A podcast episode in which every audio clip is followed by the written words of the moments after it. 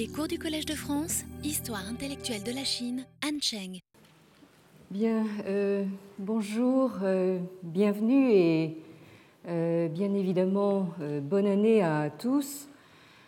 je, bien sûr, c'est le moment de vous présenter tous mes voeux les meilleurs, surtout de bonne santé, qui est décidément, euh, croyez-moi, ce qui est à souhaiter en tout premier lieu, donc à chacun d'entre nous. Euh, à vrai dire, euh, ces voeux, je les présente pas avec l'optimisme de rigueur qu'il faudrait, puisque l'année 2012 a bien mal commencé pour notre profession, qui a appris dès son tout premier jour, dès le 1er euh, janvier, donc euh, la disparition dans la force de l'âge euh, de notre collègue Elisabeth Alès, que certains d'entre vous ont peut-être connue, qui était atteinte depuis quelques mois d'un cancer qu'elle a combattu avec tout le courage et toute l'énergie qu'on lui connaît. Euh, alors, euh, je voudrais quand même dire quelques mots euh, en hommage à Elisabeth Alès, qui était un être humain en tout point exceptionnel et admirable. Elle était mère de deux enfants. Elle était directrice de recherche au CNRS et jusqu'à une date récente, directrice euh, du euh, Centre d'études sur la Chine moderne et contemporaine de l'École des hautes études en sciences sociales, plus connue sous le nom de Centre Chine.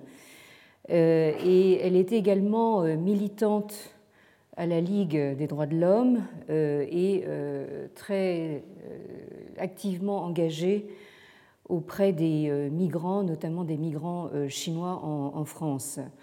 Alors, outre tout cela et euh, bien plus encore, euh, elle euh, est irremplaçable dans le domaine où elle travaillait en tant qu'anthropologue, spécialiste des musulmans de Chine, avec lesquels elle a beaucoup partagé de, moments et de moments de dialogue et sur lesquels elle a donner des, publications de, très grande qualité, euh, toujours avec la, profonde humanité et l'esprit critique qui l'ont toujours caractérisé. C'est donc une très grande perte qui nous affecte en ce début d'année et il est évidemment difficile après ce nouveau coup du sort euh, de se remettre au travail, mais euh, il nous faut euh, envers et contre tout le faire, ne serait-ce que, comme je le disais il y a quelques semaines, pour ne pas laisser tout le terrain au mal qui ronge des êtres chers, mais aussi pour nous efforcer d'être dignes un petit peu de ceux qui ne peuvent plus être là, et euh, de prendre la, relève de leur euh, combat. Alors, euh, tâchons donc à présent de revenir bon an, mal an, si j'ose dire, aux propos qui nous occupent cette année et dont l'enjeu central, je vous le rappelle, est de réévaluer quelle doit être la place, la véritable place de Confucius dans euh, le contexte chinois actuel. En réexaminant d'un point de vue euh, historique et euh, donc critique la manière dont s'est construite la renommée de Confucius. Alors, reprenons ce que nous avons lu jusqu'ici dans euh, le Han Shu, ici, euh, dont je rappelle euh, qu'il s'agit de l'histoire des Han, mais plus spécifiquement des Han occidentaux ou antérieurs, puisque nous avons également une histoire des Han orientaux ou postérieurs intitulée le Hou Han Shu euh, c'est pour cette raison que je vous ai reproché donc euh, ce tableau de repères euh, historiques. Vous avez cette dynastie Han qui a duré quatre siècles, à cheval de manière à peu près symétrique sur le tournant de l'ère chrétienne. Donc vous avez une première partie donc, qui couvre en gros les deux premiers siècles avant l'ère chrétienne et euh, la deuxième partie, donc, euh, qui couvre les deux siècles, les deux premiers siècles de l'ère chrétienne, avec entre les deux donc euh, l'interrègne de Wang Mang, qui a duré donc très peu de temps. Alors, je signale d'ores et déjà la conférence que viendra nous faire euh, en français, s'il vous plaît, notre collègue euh, allemand, euh, le professeur Hans van Hess de l'Université de Munich, sur précisément les premières histoires dynastiques chinoises. Cette conférence se tiendra le jeudi 9 février à 14h30, donc à la suite euh, de notre dernière séance euh, de travail de, l'année. Et euh, comme toujours, vous trouverez les détails sur le site internet du Collège de France. Alors, nous avons vu, disais-je, deux récits concernant deux filières de transmission du texte du Leu que nous avons pris l'habitude de euh, traduire en français par les entretiens de Confucius.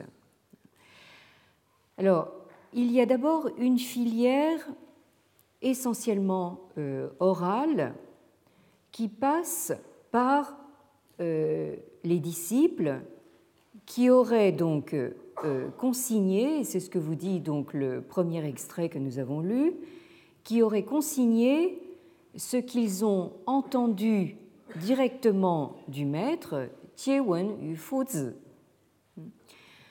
Et euh, l'autre récit, euh, qui concerne donc les deux euh, autres passages que nous avons vus précédemment, ces deux passages en fait sont deux variantes du même récit qui nous parlent donc d'une filière purement écrite sous la forme de textes prétendument euh, retrouvés dans les murs de euh, l'ancienne demeure de Confucius euh, au pays de l'eau, donc dans son pays natal.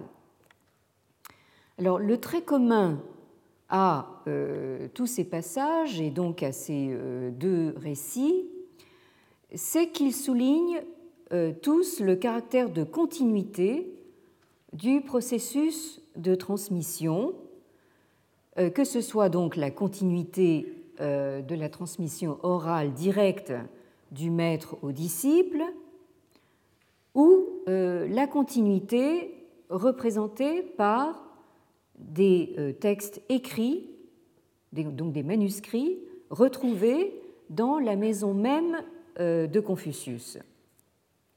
Alors, ce sont en effet principalement ces passages du Han Shu, donc de l'histoire euh, dynastique des Han occidentaux, euh, compilés, je vous le rappelle, au premier siècle de l'ère chrétienne, c'est-à-dire environ, euh, si mon compte est bon, six siècles après le vivant de Confucius, donc évidemment très tardivement. Ce sont ces passages que nous avons lus qui sont à l'origine de l'idée générale que euh, s'est faite la tradition chinoise suivie par la sinologie occidentale, cette idée qu'elle s'est faite pendant 2000 ans de euh, la composition du texte du euh, donc des entretiens de Confucius, à savoir euh, l'idée d'une compilation par des disciples euh, et ou arrière-disciples de Confucius. Alors, le premier passage que nous avons lu, ce passage du chapitre 30 de l'histoire des Han occidentaux, qui est donc ce chapitre bibliographique euh, qui concerne donc les arts et euh, donc la matière écrite, euh, ce chapitre fait une distinction importante entre deux termes que j'ai surlignés en rouge ici. Vous avez d'une part le terme tizi, qui dans ce contexte désigne de toute évidence des disciples directs du maître, puisque euh, on nous dit qu'ils euh, euh, consignent de, quelque manière, ils enregistrent ce qu'ils ont entendu dire de la bouche du maître.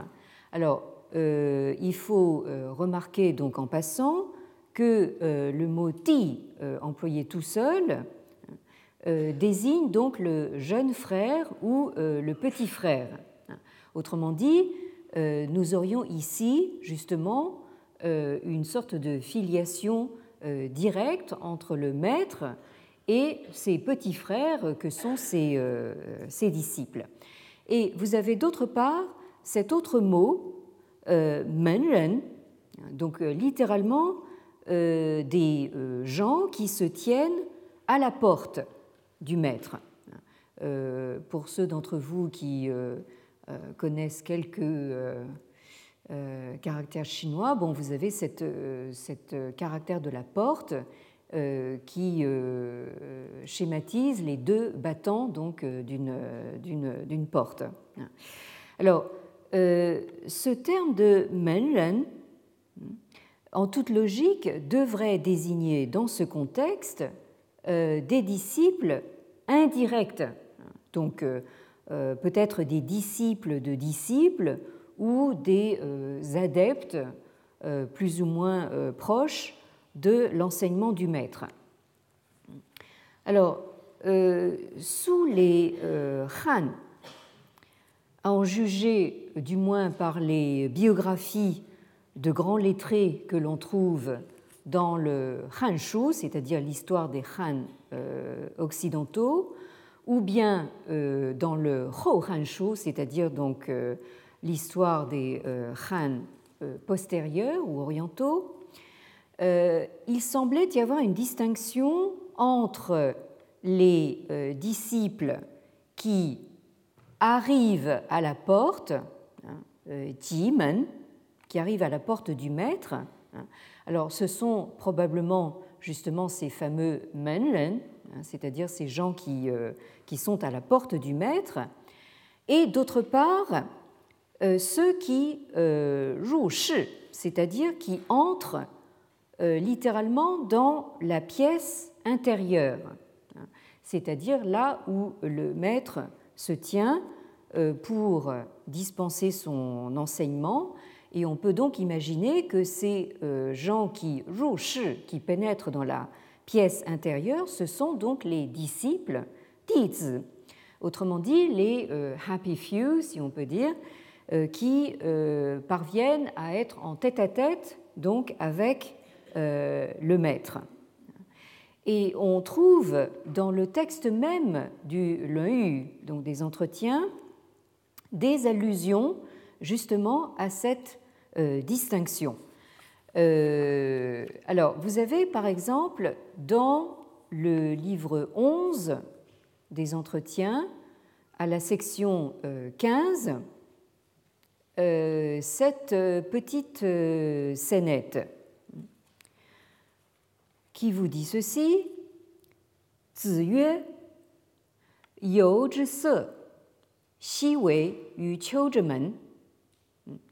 Alors, le maître dit un jour, hein, alors le se, c'est-à-dire la sitar, nous avons vu donc l'autre jour ce que donnait justement ce, qu'était cette sitar, je vous la remontre très rapidement. Ici, donc, vous avez cette sitar, se, qui est en principe une sitar à 25 cordes et qui est devenue une, sorte d'accessoire de, obligé donc du, du lettré, notamment du lettré confucéen. Alors je reviens donc à mon, texte. la sitar de Yo, Yo en fait c'est, si j'ose dire, le petit nom du disciple Zulu, qui est euh, un des disciples principaux de, euh, de Confucius, qu'on voit apparaître très souvent euh, dans les entretiens et qui représente un petit peu la, figure du... c'est un, un, quelqu'un d'assez, comment dire, martial, une espèce de fort à bras, hein, qui est tout le temps prêt à dégainer son, euh, épée et que euh, Confucius doit constamment essayer de, retenir et de, calmer. Hein. Mais malgré tout, c'est quand même un des fidèles parmi les fidèles donc de, Confucius. Alors, le, maître nous dit la cithare de Zulu, hein, Xi Wei yu hein, que fait-elle donc à la porte de Qiu C'est donc le petit nom de Confucius et c'est euh, sa manière à lui de se désigner lui-même. Hein. Donc, euh, en d'autres termes, que vient faire hein, euh, hein chez moi, hein, dans, mon, dans mon école, à jouer de la cithare comme il le fait, c'est-à-dire, on peut le supposer, que euh, Tselu euh, joue de la sitar, enfin d'une manière assez martiale, hein, de, manière un petit peu trop brutale hein, ou violente, agressive au goût de, du maître. Alors ensuite, on vous dit Menren Puting Zelu. Euh, à la suite de quoi, donc, les euh, adeptes, c'est-à-dire ceux qui restent à la porte, hein, les gens qui sont un petit peu extérieurs au cercle intime euh, des disciples de Confucius, se mettent à ne plus ting, c'est-à-dire traiter avec respect le disciple Zulu, hein, parce que justement, ils ont entendu le maître faire cette réflexion, mais que vient faire euh, quelqu'un qui euh, joue de la sitar de, manière aussi, euh, aussi agressive. et ensuite, vous, voyez le maître reprendre la parole, Ziyue, You Ye, Sheng Tang Wei Ye. Donc, le maître leur dit alors à ces euh, menren, c'est-à-dire à ces euh, adeptes un petit peu extérieurs. Euh, sous-entendu, contrairement à vous qui restez à la porte, Yo, c'est-à-dire Zulu, lui, il est déjà Shengtang, il est déjà monté dans la salle. Hein, c'est-à-dire, en fait, il est déjà, il a, déjà pénétré dans, chez moi, dans mon école, c'est seulement que Wei hein, c'est-à-dire il n'est pas encore entré dans la pièce intérieure. Euh, alors, ce qu'il faut vous, euh, vous figurer, c'est que donc euh, dans les demeures anciennes, quand vous entrez chez quelqu'un, hein, vous passez évidemment donc la, la, porte avec justement ces deux vantaux ici, et ensuite, vous devez euh, en principe monter quelques marches pour arriver donc à une salle, hein, une espèce d'espace de, réception. Hein. et euh, le shi, hein, donc la, pièce intérieure, est derrière. Donc, ce que veut dire ici Confucius, c'est que Zulu, euh, ça n'est pas simplement un menren, c'est pas pas quelqu'un donc qui, reste à la porte. Il est, quand même il a quand même monté les, marches pour accéder donc à la, salle de réception, hein, mais simplement il n'est pas donc entré dans, la pièce intérieure. Autrement dit, c'est quand même un vrai disciple, un tizi, hein, mais il n'a pas encore tout compris. Euh, dans la mesure où euh, il croit euh, m'impressionner en jouant de sa cithare très fort. ça, c'est un peu ce qu'ont ce qu'ont tendance à faire les, les, jeunes, les, jeunes, disciples ou les jeunes étudiants, hein, donc, qui se démènent beaucoup justement pour impressionner leur, leur, maître. Alors, vous avez cet autre passage euh, toujours dans le livre 11 euh, du Luan à la section 20, où vous avez donc euh, mis en scène un autre disciple qui s'appelle Zizhang. Hein. Zizhang wen shan ren hein, c'est-à-dire donc Zizhang demande ce qu'est littéralement le Tao ou la voie hein, du Shanren, c'est-à-dire de l'homme bon. Hein. Autrement dit, il demande comment faire pour devenir euh, un homme euh, d'excellence morale. Et euh, le maître lui répond, Ziyue,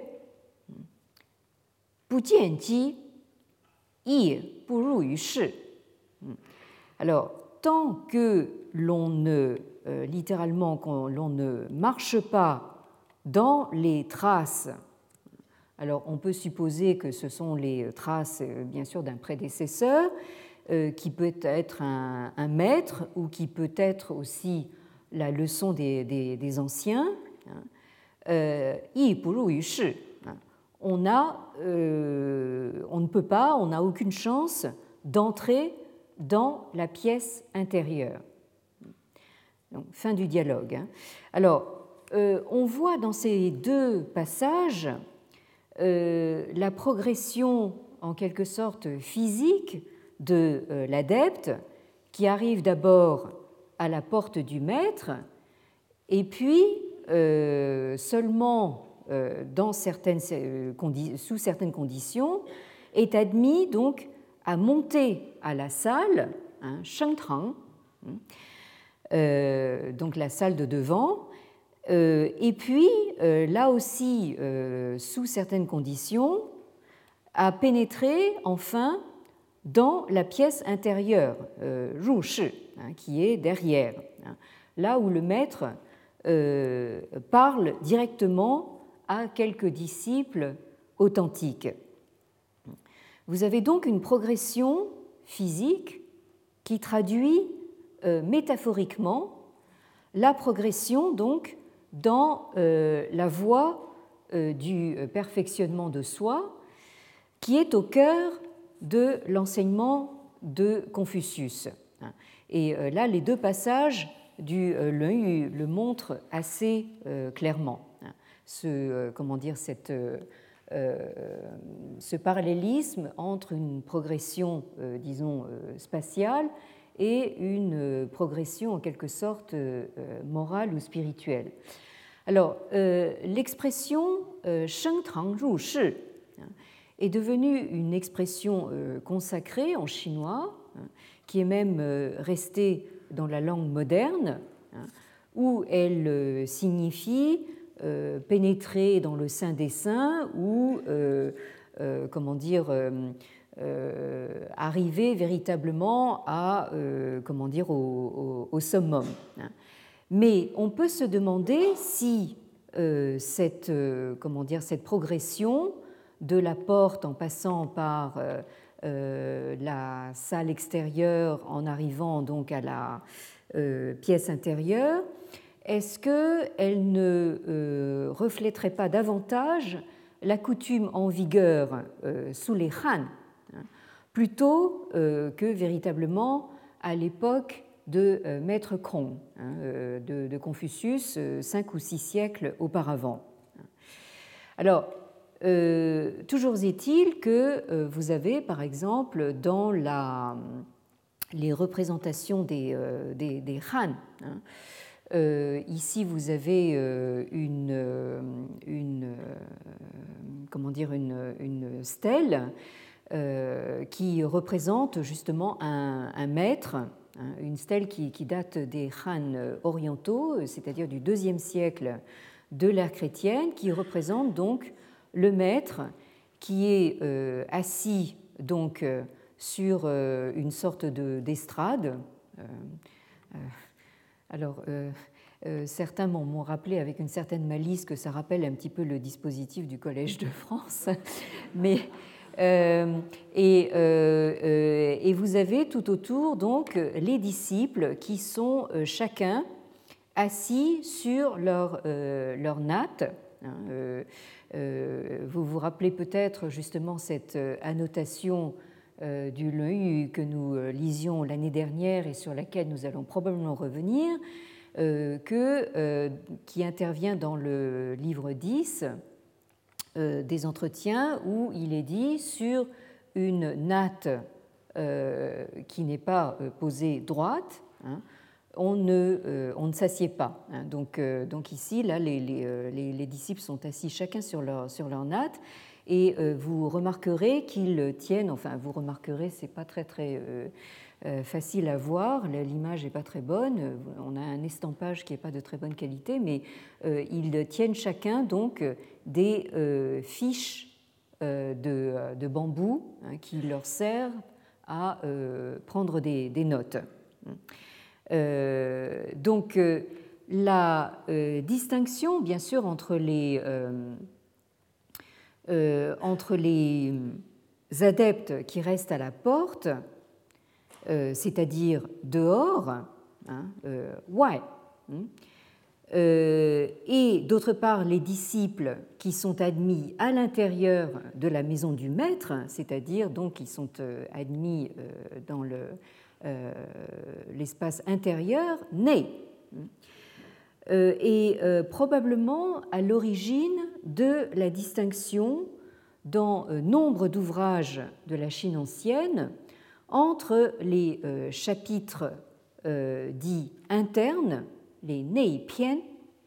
Alors, je vous rappelle ici que les, les ce sont des, euh, donc ce qu'on traduit conventionnellement par chapitre, mais nous allons voir que cette traduction conventionnelle n'est peut-être pas forcément très, juste, mais toujours est-il que j'avais déjà attiré votre attention sur donc le euh, radical du euh, bambou qui surmonte donc ce, caractère et qui rappelle donc justement euh, ce support des lattes ou des fiches de, bambou qui servait donc comme support principal de, l'écrit donc dans la Chine immédiatement pré-impériale et le début de la Chine impériale.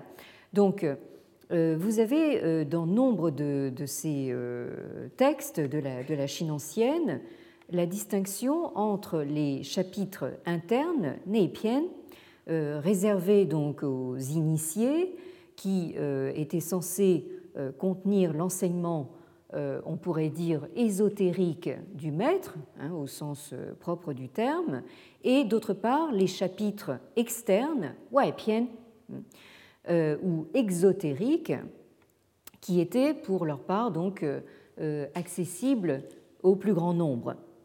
Donc cette distinction semble correspondre donc justement à une distinction entre divers types de disciples hein, qu'un maître pouvait donc attirer autour de lui. Alors, d'après euh, le décompte de l'historien Li Ling, euh, dont nous avons euh, parlé il y a quelques années, donc au tout début de ce cycle de, cours, c'est un historien donc, qui est professeur au département d'histoire de l'université de, Pékin à, Peita. donc Li Ling a décompté 155 personnages mentionnés donc dans le, euh, dans les entretiens, euh, qu'il met en contraste avec le Lao hein, qu'il décrit comme un désert. effectivement, dans le Lao vous avez probablement délibérément une absence de référence à quelques personnages et surtout quelques personnages historiques que ce soit. Alors en contraste, le, le grouille de monde. Hein, euh, et donc, euh, euh, Li Ling a eu la patience de, recenser donc, tous ces personnages différents qui apparaissent. Et ça commence par, évidemment, Confucius lui-même. on voit apparaître aussi son fils, hein, dénommé Carpe, hein, probablement parce que son fils face à un maître pareil, ne pouvait rien dire, euh, ne pouvait rester que muet comme une carpe. Enfin bon, je plaisante. Euh, et euh, Li Ling décompte les noms de 29 disciples hein, dans le Lun Alors, et et vous avez ensuite à peu près 125 autres personnages euh, soit enfin du passé euh, antique, soit des euh, contemporains. Alors, 29 disciples dénombrés dans le, le alors que l'historien du début des Han, Sima Qian, hein, dans son Shiji, donc, qui sont les premières annales dynastiques de toute l'histoire chinoise, hein, décompte. Alors, il fait justement euh, une distinction entre euh, des disciples qui étaient au nombre de 3000, ça fait quand même beaucoup, hein. là je pense qu'il y a une, certaine exagération, mais euh, ce maintien nous dit que ceux qui comprenaient véritablement les six arts, hein, c'est-à-dire le, cœur de l'enseignement de Confucius, étaient au nombre de 72. Donc, euh, en réalité, la tradition a retenu donc le nombre euh, canonique de à peu près 70 disciples, euh, de vrais disciples autour de Confucius. Mais même là, je pense que ça, fait beaucoup. Et je crois que déjà les, 29 qui sont mentionnés dans le sont, sont probablement plus proches de la, réalité.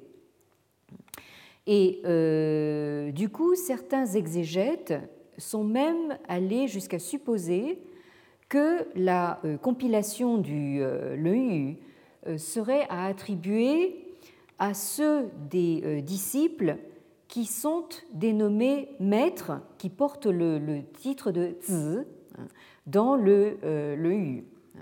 Alors, il y en a à peu près trois hein, qui sont qu'on voit apparaître avec la dénomination de maître, euh, dans le, Mais euh, nous aurons l'occasion de, revenir sur cette euh, question.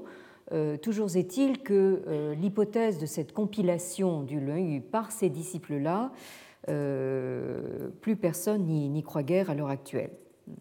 Alors, inutile de préciser que la distinction entre ces deux termes, Dizi et Menren, euh, euh, a donné lieu à de nombreuses euh, discussions et spéculations dans la tradition chinoise. Hein. Mais quoi qu'il en soit, on peut commencer par remarquer le remarquable, le, le, parallélisme tout à fait évident entre les deux phrases que j'ai soulignées dans ce passage du chapitre 30, du chapitre bibliographique, de l'histoire des Han euh, occidentaux, euh, ce passage qui donne donc une explication euh, du titre Le Yu. Alors, vous avez d'abord cette phrase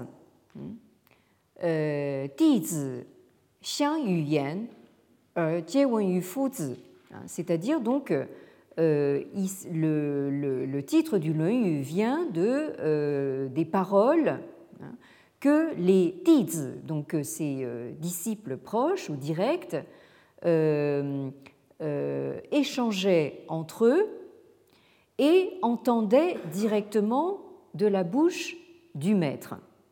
Donc là, il y a en fait il y a, cette référence Xiang Yuyan, donc cette référence à des conciliabules entre les disciples. Et quand vous en arrivez aux Menren, c'est-à-dire donc aux adeptes qui restent à la porte, vous avez exactement la même formulation. Donc Xiang Yu Ji, Er Luan Zhuan. Euh, c'est-à-dire, euh, donc euh, là, c'est ce qui se passe après la mort du maître.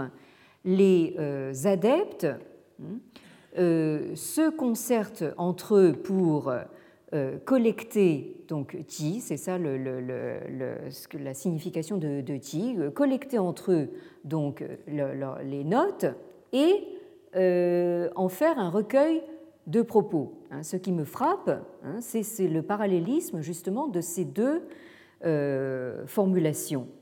Donc nous avons ici inscrit dans la forme même de la phrase le parallélisme donc entre la transmission euh, orale directe entre maître et disciple, hein, euh, c'est-à-dire entre le maître et ses tiz, et le travail de collation écrite effectué par les euh, disciples indirects ou les adeptes, donc ceux qui restent à la porte.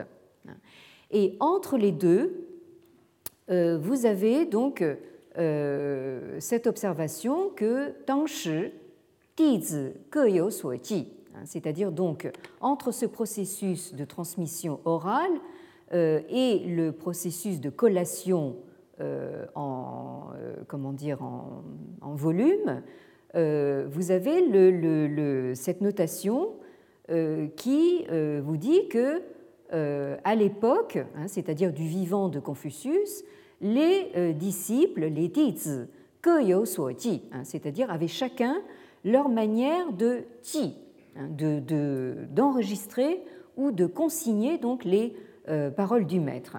Alors là, inutile de vous dire que les euh, exégètes de la tradition chinoise se sont euh, longuement euh, gratté la tête pour savoir ce qu'il faut comprendre par cette manière de consigner. Est-ce qu'il s'agit donc de prise de notes écrites? Je vous ai montré tout à l'heure donc cette, cette image tardive hein, qui date de la euh, de la fin des, des, Han, donc du deuxième siècle de l'ère chrétienne, qui nous montre donc ce, euh, euh, maître entouré de disciples qui, comme vous, prennent consciencieusement des notes écrites. Mais qu'en est-il justement de la situation donc à l'époque de Confucius? Alors, certains commentateurs, jusqu'à des, commentateurs contemporains, ont voulu euh, repérer euh, dans le, le des passages qui euh, semblent attester la pratique de la prise de notes écrite par les disciples. je reviens juste un instant donc sur ce tableau où je mettais d'un côté euh, dans les citations euh, du Han Shu, donc de l'histoire des, Han que nous avons euh, d'un côté, donc à gauche, tout ce qui se réfère à quelque chose, en tout cas tout ce qui comporte le, radical ou la clé de la parole. Hein. Donc vous avez le, mot yen hein, lui-même qui ensuite est utilisé comme euh, radical pour tous ces, tous ces termes euh, qui semblent désigner donc un, processus oral. Hein, donc luen ti shuo. Hein. Euh, et de l'autre côté, donc tout ce qui semble se référer donc à une pratique écrite. Hein. Nous venons de voir justement euh, cet acte de, collecter ou de euh, collationner donc des notes, ti. Hein. Vous avez euh, le mot chuan aussi, qui veut dire rédiger.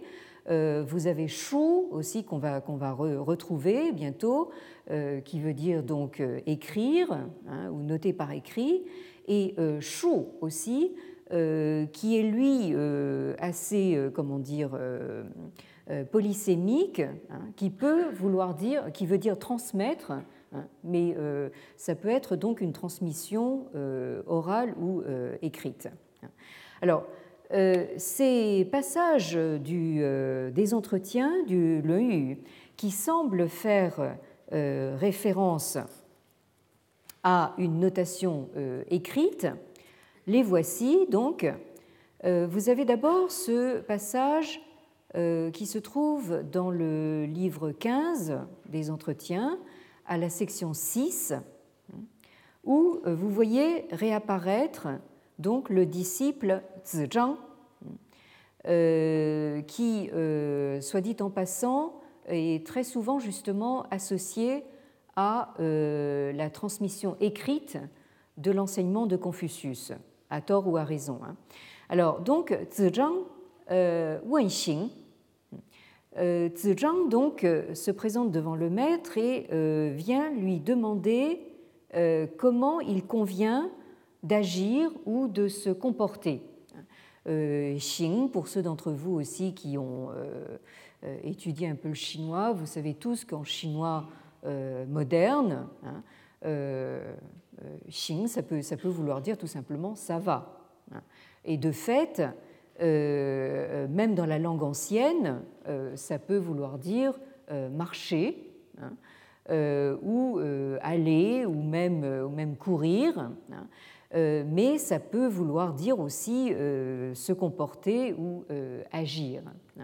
Donc, euh, Zhang vient, vient euh, demander donc comment il convient euh, de se comporter. Et le maître lui répond Ziyue, Yan zhong xin, xing du jing, sui man mo bang, xing yi. Alors,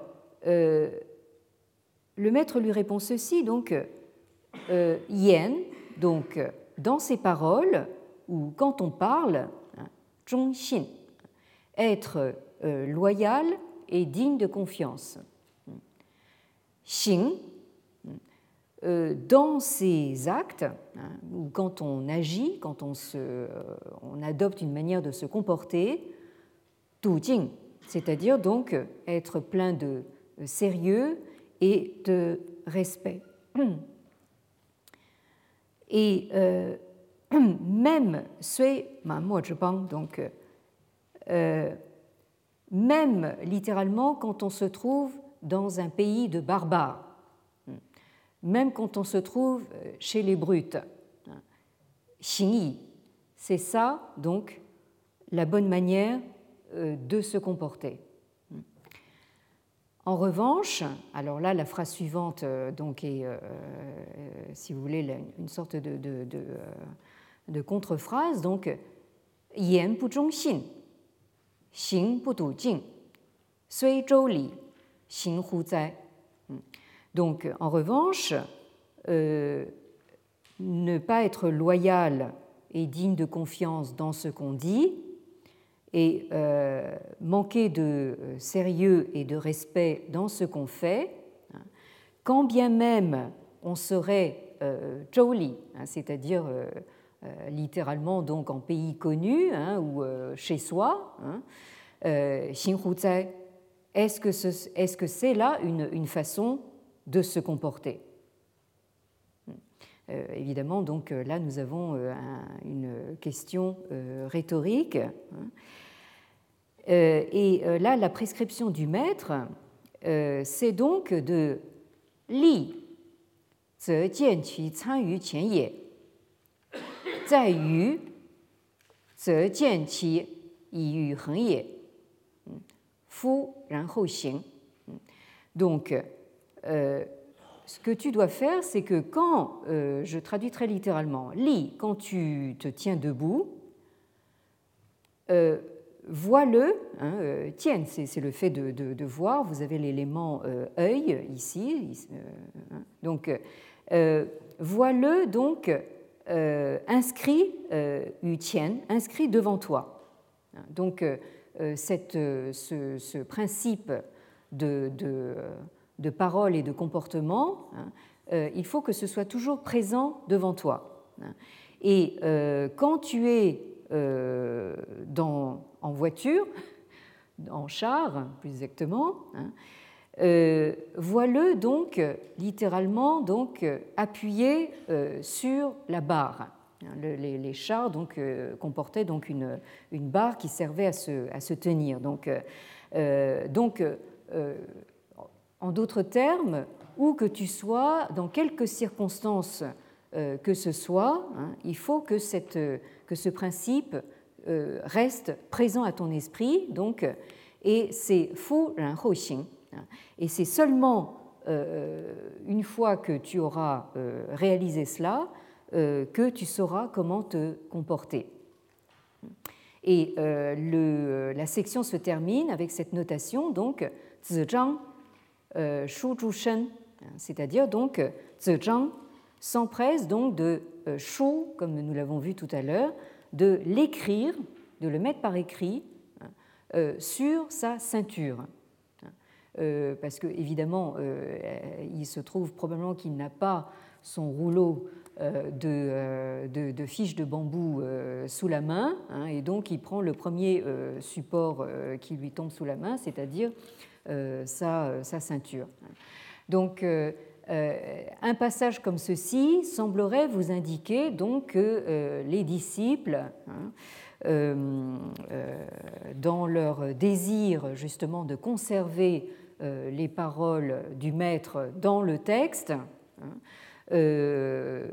s'empressaient, n'avaient rien de, plus pressé que de mettre les paroles du, maître par, écrit. Euh, euh, vous avez cet autre passage qui, lui, me semble beaucoup plus euh, contestable, hein, qui intervient dans le livre 17 à la section 19. C'est un, un, passage très célèbre et qui, et qui n'est peut-être pas d'une très grande authenticité, mais qui me paraît un très beau, euh, un très beau dialogue. Alors, Le maître dit euh, Yu Wu Yan. Euh, là, on imagine le, maître en train de, soupirer. Hein, yu, c'est-à-dire moi. Hein, là, nous avons le maître qui parle au discours direct en, en disant moi je. Donc, comme Yu, comme j'aimerais bien, comme je désirerais Wu Yen, hein, c'est-à-dire littéralement euh, être sans parole, hein, ne pas parler, m'abstenir de parler. Le, ce, négatif euh, Wu, euh, vous vous souvenez peut-être que nous l'avons évoqué donc l'année dernière à propos de cette fameuse notion souvent qualifiée de taoïste, cette notion de Wu Wei, c'est-à-dire donc de, non-agir. Ici, donc, euh, Confucius dit, hein, il, soupire, à euh, J'aimerais tant euh, ne pas parler. Et le disciple Gong, ici, autre disciple qui fait partie des Happy Few, du cercle intime de Confucius, lui répond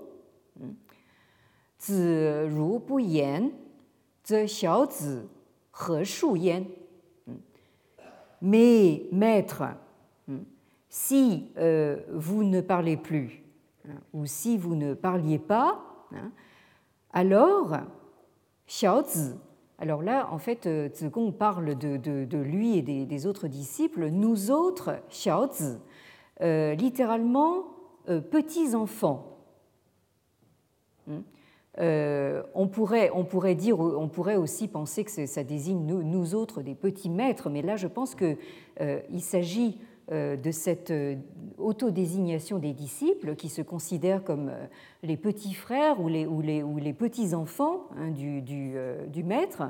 D'ailleurs, dans le Luan on, on, voit assez souvent le maître appeler ses disciples Xiaozi, hein, mes petits enfants. Hein. Donc, si, maître, vous ne parliez plus ou pas, hein, euh, nous autres petits-enfants, qu'aurions-nous à chaud, c'est-à-dire à transmettre Alors, là, comme je le disais tout à l'heure,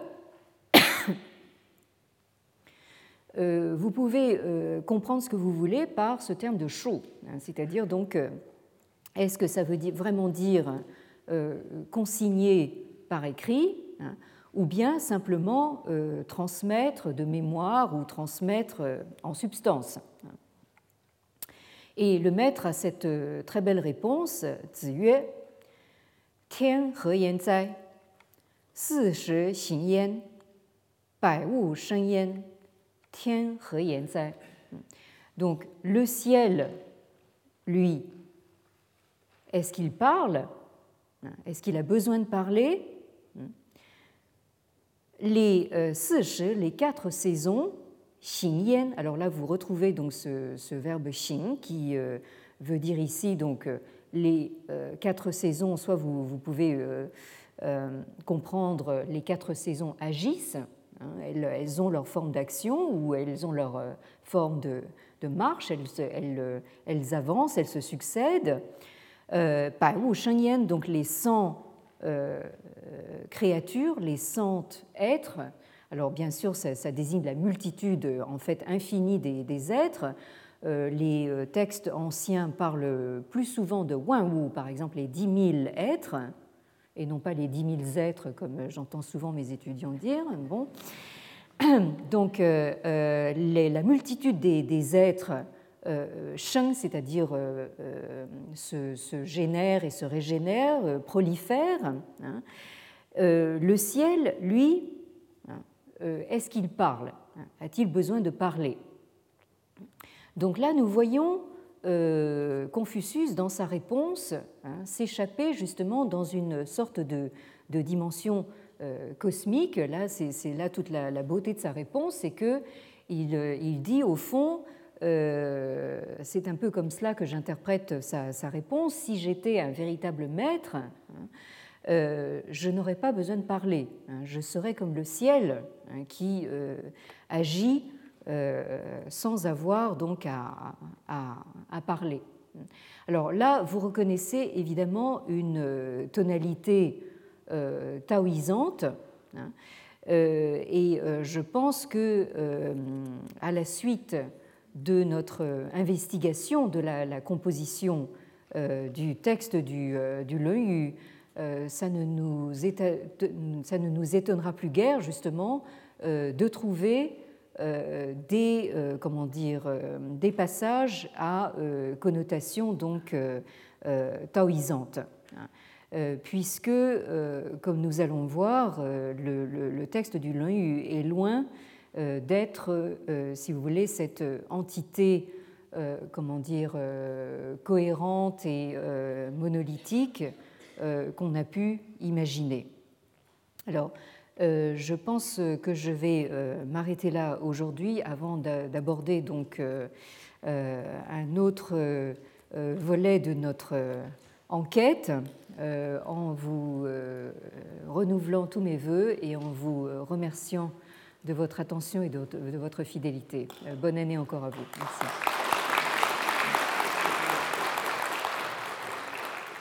Retrouvez tous les contenus du Collège de France sur www.colège-2-france.fr.